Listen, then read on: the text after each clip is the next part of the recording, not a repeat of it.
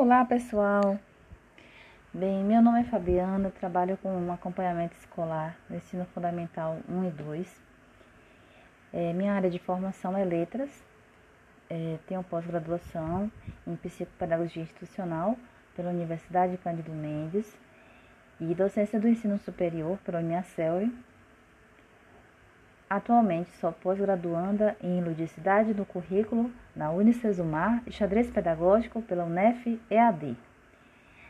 Esse podcast é direcionado aos alunos do oitavo ano que estão trabalhando, que estão estudando Revolução Industrial.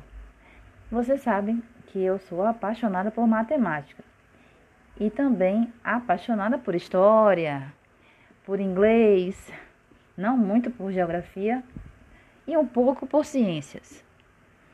E bem na minha área de formação, que é português, eu vou dizer que sou mais ou menos. Gosto muito de escrever, gosto muito de ler, mas a parte de gramática eu sou é, um pouco fã, mas não apaixonada como História e Matemática. Esse podcast é sobre Revolução Industrial. Vamos ver o que foi a Revolução Industrial, quais as razões, quais os fatores que levaram a Inglaterra a ser a pioneira na Revolução, quais os grupos sociais que surgiram a partir da Revolução Industrial? Sim, porque a sociedade inglesa se dividiu em novos grupos sociais a partir da Revolução Industrial. E por fim, vamos falar ainda um pouco sobre a luta dos trabalhadores por melhores condições de trabalho. Para começar, se o professor perguntar o que foi a Revolução Industrial, a Revolução Industrial foi um conjunto de mudanças profundas iniciadas por volta dos, do ano de 1760 na Inglaterra. E antes da Revolução, as formas de produção predominantes eram o artesanato e a manufatura. Aí já vem a próxima pergunta: qual a diferença entre artesanato e manufatura? Bem, no artesanato, as tarefas eram feitas geralmente por uma mesma pessoa. Vamos citar como exemplo o sapateiro. O sapateiro ele era dono da matéria-prima, no caso o couro. Ele criava um modelo, cortava, costurava, dava acabamento e transformava aquela matéria-prima, o couro, em um produto, em uma mercadoria, sapato. Mas com o passar do tempo, as pessoas começaram a perceber que se se juntassem, né, vários trabalhadores, eles iriam produzir mais. Uma, é, isso iria possibilitar uma produção mais acelerada, eles iam produzir mais e mais mercadorias. Então, os trabalhadores começaram a dividir o trabalho, ocorrer a divisão do trabalho. É o que nós chamamos de manufatura.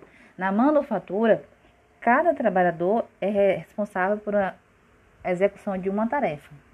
Então, se você estivesse numa fábrica de alfinetes, cada é, empregado, cada trabalhador iria fazer uma tarefa até aquele, aquele produto ser fabricado. Uma mudança importante na forma de produção ocorreu né, na Inglaterra, que foi o surgimento das máquinas.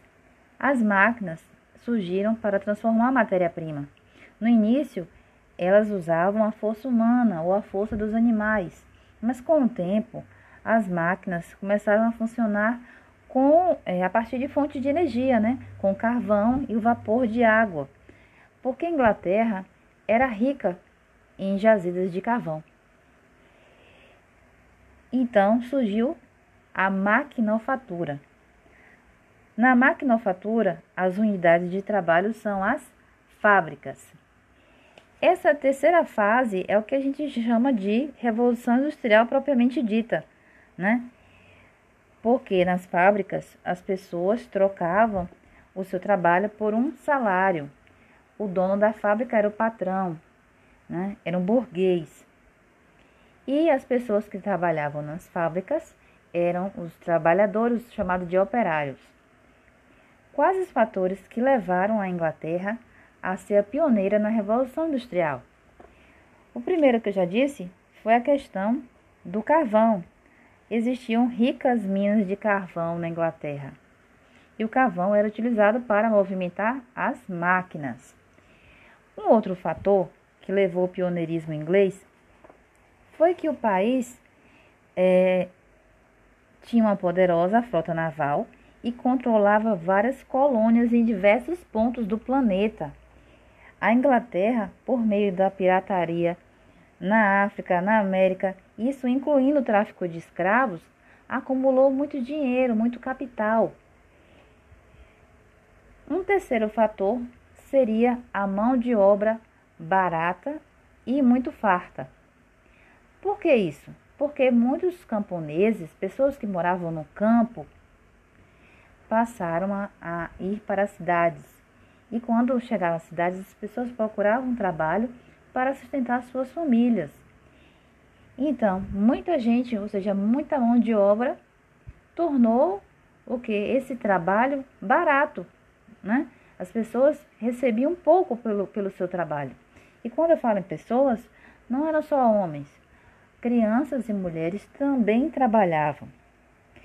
A Inglaterra também tinha estabilidade política que foi adquirida através da Revolução Gloriosa que ocorreu no país em 1688. Aí a Revolução Gloriosa já seria tema de outro podcast, né?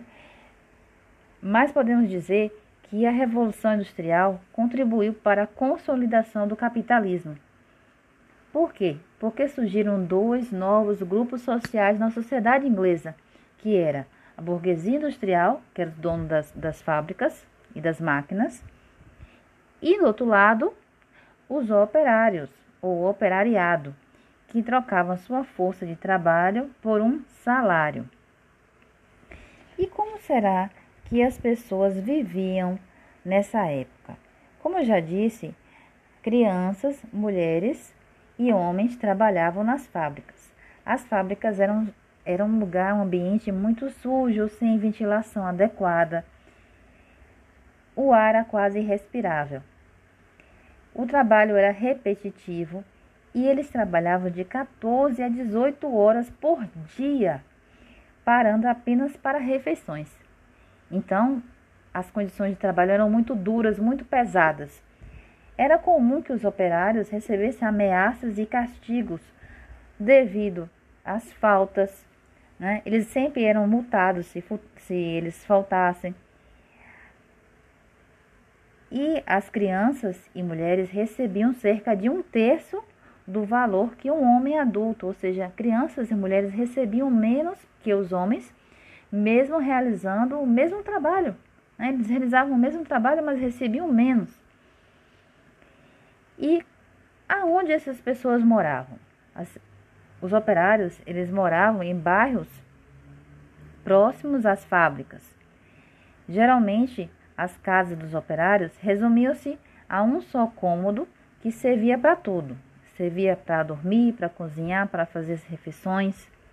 E o banheiro ficava de, do lado de fora, né? E esse banheiro era usado por várias famílias.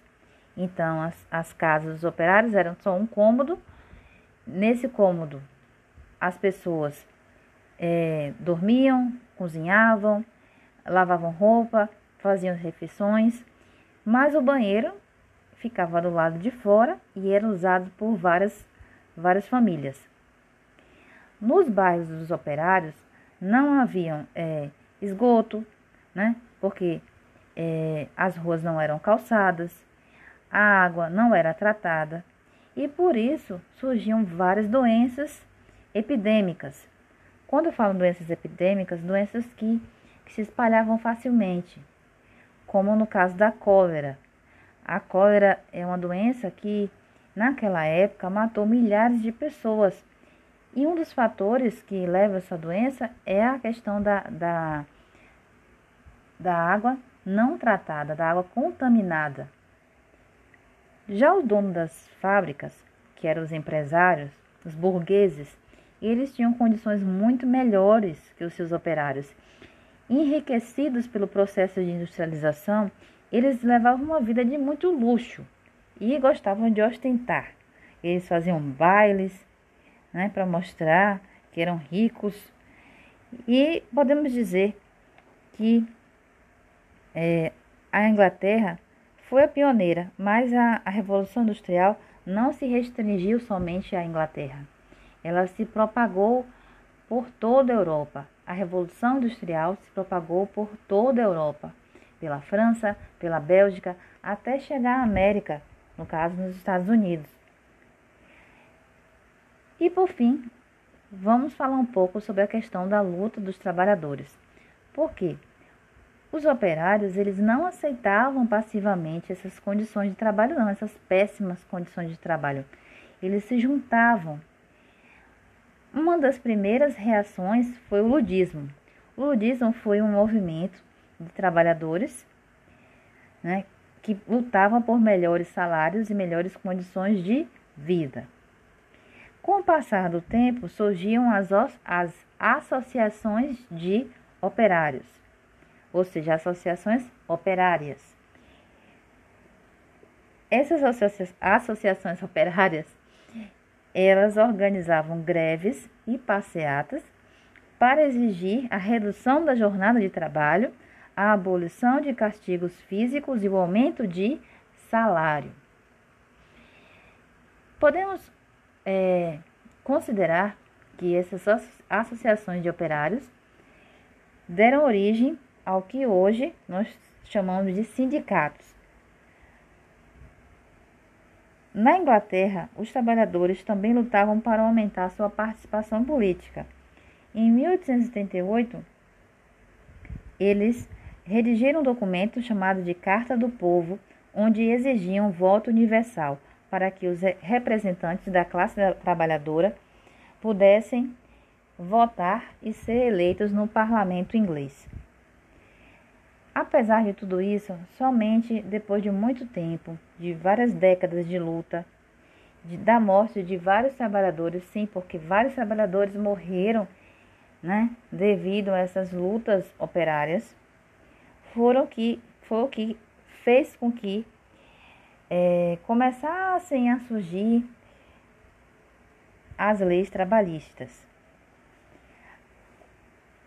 Para se ter uma ideia, Somente em 1919 se estabeleceu uma jornada de oito horas diárias de trabalho na Inglaterra. Esse assunto, essa parte do assunto, falando sobre a luta dos trabalhadores, rende um novo podcast. Porque assim, é, os trabalhadores eles se unem para reivindicar melhores condições de trabalho, por conta da exploração que ele sofreu nas fábricas, e também contra as novas máquinas, porque muitos trabalhadores eram mutilados no, durante o trabalho, eles perdiam membros, né? Pela questão do uso das máquinas.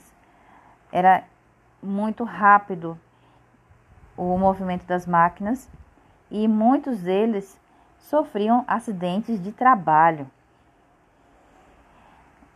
Esses movimentos dos trabalhadores vai, surgir, vão, vai fazer com que surjam é, pessoas defendendo modificações na sociedade. Pessoas vão surgir, como no caso de Karl Marx, né, defendendo que a sociedade capitalista fosse mais justa que atendessem os direitos dos trabalhadores. Isso vai fazer com que surja é, o socialismo, os pensadores socialistas. E o socialismo, ele, ao contrário do capitalismo, ele vai se dividir em socialismo científico e socialismo utópico, né? Perdão, socialismo científico e socialismo utópico. No próximo podcast, vamos tentar falar mais sobre essa questão do socialismo, do próprio capitalismo, tentando estabelecer uma diferença entre ambos, porque o, o capitalismo também passou por fases. Essa fase mesmo é a, é a, chamada a fase do capitalismo industrial, que é a fase da revolução industrial que ocorreu na Inglaterra, mas teve outras fases também no caso do socialismo, nós vemos que temos o socialismo científico e utópico, vamos ver a diferença entre eles e os principais defensores de, de cada um desses movimentos.